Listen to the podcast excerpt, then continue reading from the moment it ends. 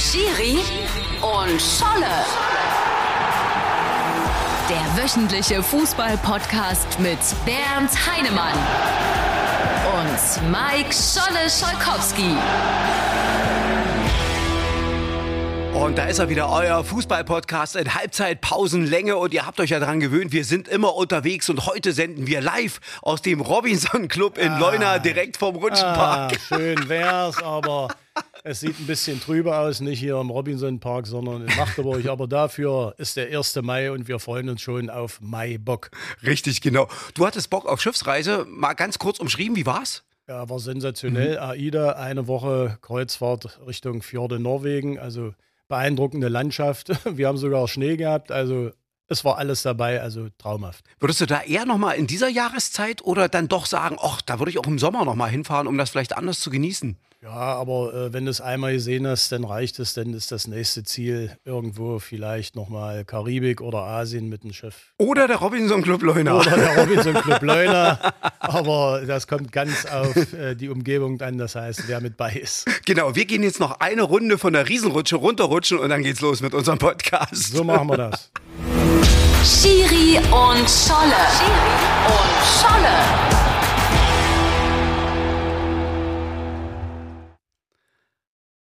Und damit ein Hallo an unsere treue Fangemeinde. Schiri, stell dir mal vor, das wäre, wäre der erste Spieltag gewesen. Bayern eine Klatsche gegen Mainz und äh, Dortmund verliert das Ruhr-Derby gegen den VfL Bochum. Was gestern oder beziehungsweise am letzten Spieltag passiert ist, das ist eines Meisters unwürdig und äh, das war nicht der FC Bayern, der meisterlich letzte Woche äh, den zehnten Titel eingefahren hat. Also auch Dortmund mit einer Strafstoßorgie, Handstrafstoßorgie, zweimal für Dortmund, einmal für Bochum. Wenn es die zwei Handstrafstöße nicht gegeben hätte, hätte Bochum noch höher gewonnen, also ganz clever gespielt. Und da muss man sagen, verdient Klassenerhalt erreicht und das ist die zweite Niederlage von Dortmund hintereinander, einmal gegen einen großen und dann gegen einen kleinen. Also es ist schon wieder alles in der Diskussion, nicht nur zur, zum Ende der Meisterschaft hin, sondern auch schon für die nächste Saison. Respekt Bochum, die haben die Bayern ich ja, gekillt und die haben 100%. Dortmund gekillt Ja. als Neuling, den Klassenerhalt geschafft. Hat ja auch nicht jeder geglaubt, dass äh, der VfL Bochum drin bleibt. Diesen Mythos Bochum, den haben die eigentlich komplett wieder entfacht. Ne, die haben jetzt auch mit äh, Thomas Reis eigentlich den Trainer gefunden, der zu Bochum passt. Und äh, man kann ihn fast vergleichen mit Steffen Baumgart in Köln. Ja. Also was äh, der an Emotionen äh, nicht nur im Spiel rüberbringt, sondern auch äh, auf die Mannschaft überträgt. Das ist eigentlich so das, das neue äh, Trainercharisma. Ja, schauen wir mal auf die Saison Dortmund und die Bayern. Der FC Bayern, ich behaupte mal, ich habe mal wieder so eine These, die haue ich jetzt einfach mal rein. Der FC Bayern hat noch lange vom Hansi Flicks Methodik und von all dem, was er dort aufgebaut hat, zehren können. Und mit laufender Saison wurde das eigentlich immer weniger. Also der FC Bayern aus dem Pokal rausgeflogen, der FC Bayern am Tabellenachten der spanischen Liga gescheitert international. Und jetzt hat man sich ja auch in Bochum eine Klatsche geholt. Ist ja nicht nur dass das Dortmund gegen Bochum verliert, sondern auch die Bayern und dann jetzt auch die Klatsche in Mainz.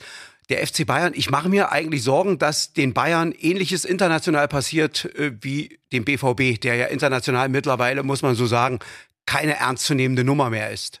Ja, Scholle, du sagst es. Äh, man hat schon gemerkt, dass auch in der Saison bestimmte Diskussionspunkte waren, was Spielerverpflichtungen, was Neuverträge betrifft, was auch äh, die, ja, die Führung vom Präsidenten über Kahn bis hin zu Salihamidzic betrifft. Also diese Unruhe, die in der Führung war, die hat sich auch auf die Mannschaft übertragen, auch wenn sie souverän jetzt äh, Meister geworden sind, ist da eine Unruhe und ja, der Einzige, der bisher verlängert hat oder was bekannt ihm wurde, war Thomas Müller. Neuer wird auch verlängern, aber was mit Lewandowski ist, das ist immer solche Situationen, die trägst du natürlich auch in die Kabine und irgendwann überträgt sich das auch ähm, auf die Mannschaft, aufs Spiel und äh, das ist äh, eine Unruhe, die ist nicht förderlich für eine Leistung. Ich glaube, das überträgt sich auch mal so ein bisschen auf den Fußballfan. Also ich kann mir vorstellen, ich habe ja auch viele BVB-Fans im Freundeskreis, die können dieses Holland-Gequatsche nicht mehr hören. Die wissen, sie haben einen der geilsten Fußballer in ihrer Mannschaft gehabt. Zwar wahrscheinlich mit Mapé und Lewandowski, einer der drei Großen, ne? Aber die sind jetzt auch froh, wenn das Ding endlich vorbei ist, wenn er endlich weg ist. Diese ewige Diskussion, wo geht er denn nun hin? Bleibt er eventuell? Und ich kann mir vorstellen, so mancher Bayern-Fan, vielleicht nicht in der Dynamik und in der Stärke, wird sich das bei Lewandowski auch wünschen. Klärt es jetzt endlich und wenn er weg ist, dann ist er eben halt auch weg. Aber Ja. das haben die Vereine auch so ein bisschen, also das haben die Bayern selbst verkackt. Bei Dortmund war es klar, dass man so einen Typen nicht halten kann. Ja, und wenn du 75 Millionen noch kriegst, äh, ich weiß ja nicht, was er gekostet hat, 20 hat er wohl mal gekostet, so ungefähr, äh, dann machst du natürlich auch ein Geschäft. Und äh, wenn die Unruhe nicht nur in der Mannschaft, sondern auch bei den Fans so groß ist, geht er, geht er nicht, was ist mit seinem Berater, der jetzt äh, Raiola leider verstorben ist, aber irgendwie wird da eine Lösung kommen. Aber ein Paket, was kolportiert wird für 350 Millionen, das ist ja schon, schon irre. Das sind ja äh, Neymar-Dimensionen und da kann Dortmund nicht mithalten, da kann auch äh, ja, Bayern nicht mithalten. Das kann eben nur ein großer internationaler Club, wo eben auch äh, ein Scheich vielleicht dahinter steht. Aber es ist klar, Haaland geht weg. Was mit Lewandowski passiert, weiß man nicht. Aber Tendenz geht auch Richtung Spanien. Und wenn das alles geklärt ist, dann zieht auch hoffentlich Ruhe ein und dann kann man sich auf die nächste, nächste Saison vorbereiten, die ja schon Ende Juli beginnt. Die könnte ja sogar spannend werden. RB Leipzig hat jetzt so für sich den Trainer und eine geschlossene Mannschaft. Das scheint äh, zu funktionieren. Da sind jetzt auch keine großen Abgänge zu verzeichnen. Dortmund hat zumindest, Dortmund ist ja immer der Verein, der seit 2012 in die Zukunft plant, aber mit Schlotterbeck und mit, mit Süle, Niklas Süle, Süle. hat man sich da hinten dicht gemacht. Das war ja das, was mir bei den Bayern komplett bei Dortmund gefehlt hat. In der ersten Halbzeit, die haben ja komplett geschlafen. Zagadou war, weiß ich, in welchem Traum er gerade war, aber das war eine Katastrophe. Da hat Dortmund auf alle Fälle erstmal eine Lücke geschlossen, nämlich die hinten in der Abwehr. Also erscheint mir Dortmund momentan besser, sich auf die neue Saison vorzubereiten. Bei den Bayern ist mir das alles noch so ein bisschen wirsch. Ja, aber du weißt ja, drei Euro ins Phrasenschwein entscheidend ist auf dem Platz und du kannst ja große Namen einkaufen. Das siehst du ja in Paris mit Mappé und äh, mit Messi und so richtig funktioniert das dann auch nicht. Äh, von der Personalie, von der Theorie her ist Dortmund jetzt hinten besser aufgestellt. Die Frage ist, was ist denn mit Hummels? Bleibt er noch oder kann er überhaupt noch spielen? Also da äh, muss eine Runderneuerung passieren. Äh, nicht nur in Dortmund, sondern auch bei Bayern. Und äh, Nagelsmann hat ja in der Pressekonferenz angedeutet, warum das Spiel gegen Mainz so schlecht war. Und er möchte das nicht sagen. Und es stehen einige Veränderungen an. Also äh, es ist alles ein bisschen nebulös. Und äh, wie gesagt, die Transfers werden schon über die Bühne gehen. Aber ob das dann auf dem Platz so funktioniert, das äh, werden wir dann sehen, wenn der erste Spieltag beginnt. Also da können wir bloß in eine Glaskugel schauen. Ich meine, bei uns kriegt ja Brazzo immer eins auf die Kinnlade. Auf, seinen Bart. auf seinen Hipster-Part. Aber wenn man so überlegt, er hat ja zumindest eins geschafft. Mal Robben und Ribéry sind gegangen. Da hat man ja gesagt, sowas kannst du auf der Welt nicht ausgleichen. Und die Bayern haben es durchaus geschafft, mit Camon und mit Sané ein Äquivalent zu schaffen. Und da ist ja Serge Gnabry auch noch dabei. Wenn ich jetzt auf der anderen Seite so sehe, Susi Zorg, was der alles schon versaubeutelt hat, der steht aber überhaupt nicht in der Kritik. Also der kann ja faktisch wie Jesus über, und wie heißt der See in Dortmund? Habe ich vergessen, wo die ganzen Reichen wohnen. Der Dortmunder See. Dortmunder, Phoenix, glaube ich. Kann, Ja, Phoenix kann- kann sein, ja, ja. das Dortmunder Meer. Ja. Der kann da drüber laufen eigentlich. Und der hat ja nun in den letzten zehn Jahren auch nicht wirklich was gerissen. Naja, aber er hat in all diesen Jahren einen positiven äh, Transferüberschuss erwirtschaftet. Und das ist natürlich betriebswirtschaftlich okay. Ja. Ob das spielerisch immer so gepasst hat, weißt du nicht. Aber Dortmund hat schon ein gutes Scouting-System und äh, sie haben ja Haaland geholt. Das war ja auch nicht der größte Fehler und äh, werden jetzt da auch mit kassieren. Also so schlecht war er nicht und äh, die Bilanz kann eben äh, Salihamidzic noch nicht äh, aufweisen. Er hat viele Spieler geholt für viele Millionen, die teilweise auf der Bank schmoren. Also da kann man den Vergleich äh, anstellen, aber sagen, da ist äh, Zorg eindeutig besser. So, jetzt schauen wir mal dahin, wo es noch richtig spannend ist, nämlich in die zweite Fußball-Bundesliga. Das würde man sich ja mal wieder von der ersten Liga wünschen. Da würden wir ja alle am Samstag vorm Fernseher hängen. Werder Bremen, da, da haben die den Matchball eigentlich liegen wie damals Kutzop den Elfer gegen die Bayern in den 2000ern. Und äh, jetzt verkacken die gegen Kiel. Jetzt wird das ganze Ding nochmal komplett neu aufgemischt. Ja, das, gut, das ist ein Derby, Nordderby, Bremen, Kiel oder Kiel-Bremen. Äh, Das ist ja noch ein Fünfkampf um die drei Plätze, zwei Aufsteiger, eine Relegation. Und zwei äh, Hamburger gucken und wahrscheinlich, Hamburger- wahrscheinlich in die Röhre. Könnte sein, zwei Hamburger schaffen es, nur ein Hamburger oder gar kein Hamburger. Also das ist eine spannende Geschichte. Und ich glaube schon, dass das am letzten Spieltag entschieden wird. Na, Kein- nächste Woche ist schon mal Schalke gegen Pauli. Also da spielen das, schon mal zwei das ist gegeneinander. Schon mal, ne? äh, eine Vorentscheidung, aber trotzdem, du siehst ja auch äh, ein Matchball, wie du gesagt hast, äh, Werder Bremen hat jeder mit gerechnet, Kiel, die schicken sie mit vier, fünf Dingern nach Hause. Aber das ist eben Fußball und äh, da hängt auch viel dran und deshalb spielen auch die Nerven eine große Rolle. Also fünf Kampf um drei Plätze. Also da können wir uns noch freuen auf die letzten Spieltage. Ja, und da am letzten Spieltag, also der HSV muss nach Rostock. Das ist nichts Geschenktes dort in Rostock, auch wenn die jetzt herzlichen Glückwunsch den Klassenerhalt sicher gemacht haben. Ja, du hast schon recht. Mhm. Hansa gegen Hamburg, äh, das wird kein Selbstläufer. Und wir erinnern uns ja, vor zig Jahren gab es schon mal ein ganz wichtiges Spiel, Rostock gegen Frankfurt. Wenn Frankfurt gewinnt, äh, sind sie Meister mit Steppi. Stimmt. Dann gab es da eine Entscheidung, kein Elfmeter und äh, ja, Rostock hat das Ding gewonnen, Klassenerhalt gesichert und Frankfurt war kein Meister. Und was hat Steppi gesagt? Lebbe geht weiter. Lebbe geht weiter, hat Aber, Bomben äh, verteilt. Genau, also das, das war äh, schon in Rostock immer äh, gefährlich zu sagen, das ist ein Selbstläufer, denn Hansa ist wirklich wie eine Sphinx und ja, ist ein entscheidendes Ding vielleicht für Hamburg und deshalb äh, können wir uns auch auf dieses Spiel freuen. Ich dachte mal, das wäre Klischee bei Steppi und ich habe mal ein Spiel, äh, war ich Stadionsprecher, Germania, Effelder. Ich glaube, früher hieß es Fortschritt Effelder. Und Fortuna Düsseldorf war dort in der Nähe im Trainingslager und da haben die Sonntag ein Freundschaftsspiel gemacht und Steppi war Trainer bei Fortuna Düsseldorf.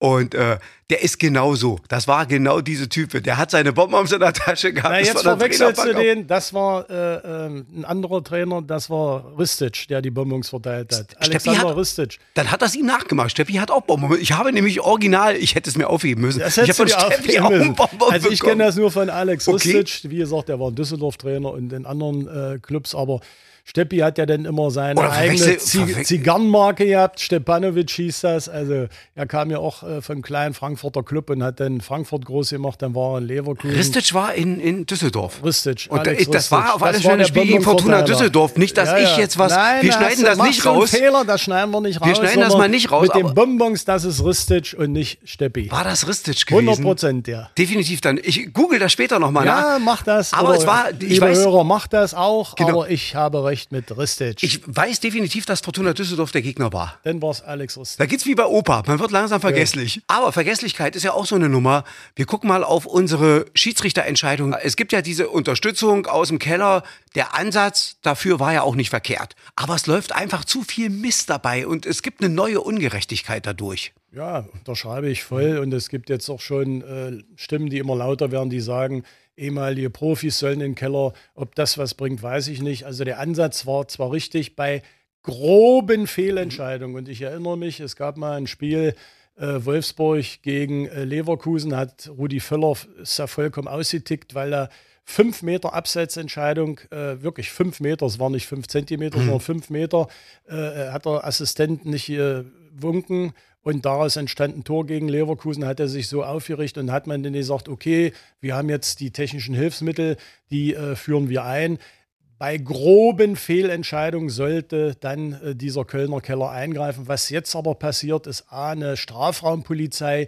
Jeder Kontakt mhm. wird 15 Mal vor und zurückgespult. Na klar, Körperkontakt ist im Fußball. Du bist ja nicht wie im Basketball, wobei das ja auch schon äh, körperbetontes Spiel ist. Und äh, dass die Strafraumpolizei wird hundertmal dann äh, geprüft und äh, angefordert. Dabei ging es wirklich nur um grobe Fehlentscheidung, also eine Tätigkeit hinterm Rücken des Schiedsrichters oder äh, ein Einsteigen, was wirklich eine rote Karte bedingt, wo du eigentlich vielleicht in einer normalen Bewegung gesagt hättest, gelbe Karte, das ist ja alles okay.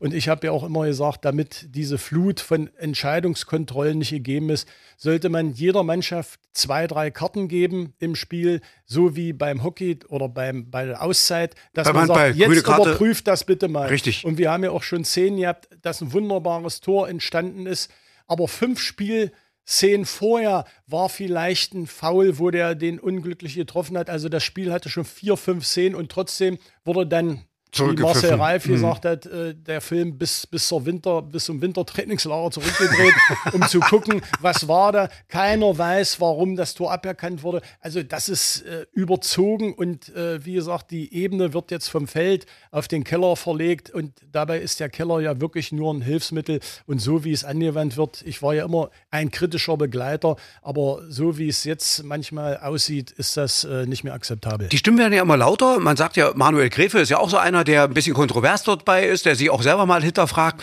Äh, viele ja, haben ja, der, der, möchte, der möchte natürlich auch immer mehr jetzt äh, wieder in den Fokus. Mhm. Er hat ja auch den, gegen den DFB geklagt. Es gab wohl einen Vergleich, da hat er weil er wegen Diskriminierung geklagt hat, Altersdiskriminierung, hat er auch eine schöne Summe gekriegt vom DFB. Und jetzt möchte er natürlich da einsteigen. Wollen wir dich da nicht auch nochmal einklagen, Bernd? Ja, ich wäre wär bereit, aber vielleicht gefällt das einigen nicht. aber äh, erstmal wegen der Altersdiskriminierung, weil ich muss mal sagen, so, wer unseren Schiri jetzt eine Weile nicht gesehen hat, der hat immer noch Wettkampfgewicht, würde ich sagen, aus den 80ern. Äh, manche, die aufgehört haben zu pfeifen, haben 10, 15 Kilo zugenommen. Ich habe drei, dreieinhalb Kilo zugenommen. Also mich kannst du auch noch einsetzen. Ich habe das mal Felix, Ich war ja mal ein ganz Felix guter... Magath gesagt, also eine halbe Stunde würde ich mir schon zutrauen. Schauen wir mal kurz auf die dritte Liga. Gab es am Freitag gleich zum Auftakt das Spitzenspiel Eintracht Braunschweig gegen den ersten FC Magdeburg. So, es gab ja so die Mutmaßungen. Ich habe es ja auch gesagt, schenkt der, FC, schenkt der FCM das Ding ab. Das haben sie nicht gemacht, aber du hast gemerkt, dass so ein bisschen Feierlaune Na noch ja, drin war. Selbstverständlich. Es war ja. aber ein hochklassiges Spiel. Ich fand, ja. am Ende haben beide ihre Zweitligatauglichkeit in dieser Drittligapartie unter Beweis gestellt. Ja, und das äh, war auch gut so für die Liga, denn Kaiserslautern hat zu Hause, die wollten eigentlich schon fast feiern, gegen mhm. Dortmund Zweite verloren. Äh, und äh, das ist jetzt äh, für Kaiserslautern eine schwierige Situation, weil immer noch äh, der dritte Platz vakant ist. Magdeburg ist durch. Äh, Braunschweig wäre natürlich auch äh, für uns angenehmer von, von den Fahrten her. Aber ich denke schon, dass diese beiden Mannschaften die Liga über das ganze Jahr, über die ganze Spielzeit dominiert haben. Und deshalb würde auch für Braunschweig ein Aufstieg, ein Wiederaufstieg gut zu Gesicht passen. Und äh, wir haben ja in der letzten Folge äh, auch mal ein paar Punkte vergeben. Ich will also, einmal noch auf dem HFC, weil die wollen unbedingt in der dritten Liga drin bleiben, während ja, die anderen ja raus wollen. Drin, die bleiben doch drin. Meinst du, nach der Partie gestern, ich fand, das war wieder ein bisschen blutleer. Ja, aber hm. äh, ein Punkt fehlt noch. 39 Punkte haben sie jetzt und 40 Punkte reichen. Äh, heute ist 1. Mai. Schiri, was hast du noch vor? Ja, ich gucke jetzt noch auf den alten Markt. Da ist ja offiziell die Mai-Demo und du hast ja gesagt, wir sollen unsere Bier- und Wurstmarke einlösen. Richtig. Das versuche ich dann mal. und äh, ja, wir wünschen euch ja guten Start in den Mai. Richtig. Und seid bei unserem nächsten Podcast wieder dabei. Sagen schönen Dank, euer Schiri. Und Scholle. Tschüss. Tschüss, macht's gut. Schiri und Scholle. Der wöchentliche Fußball-Podcast mit Bernd Heinemann und Mike Scholle-Scholkowski. Schiri Bernd Heinemann ist international der bekannteste deutsche Schiedsrichter. Mit Augenmaß, großer Fachkunde und Charme führte er WM, EM und Champions League Spiele. Nach seiner Pfeife tanzten Weltstars wie Sinedin Sidan, Lothar Matthäus und Bernd Schuster. Mike Scholle-Scholkowski gehört zu den meist und gern gehörtesten Radiomoderatoren. Er war Ringreporter bei den Kämpfen von Sven Ottke, Stadionsprecher beim Biathlon-Weltcup, Hallensprecher beim SC Magdeburg und die Stimme großer sportlicher Ereignisse.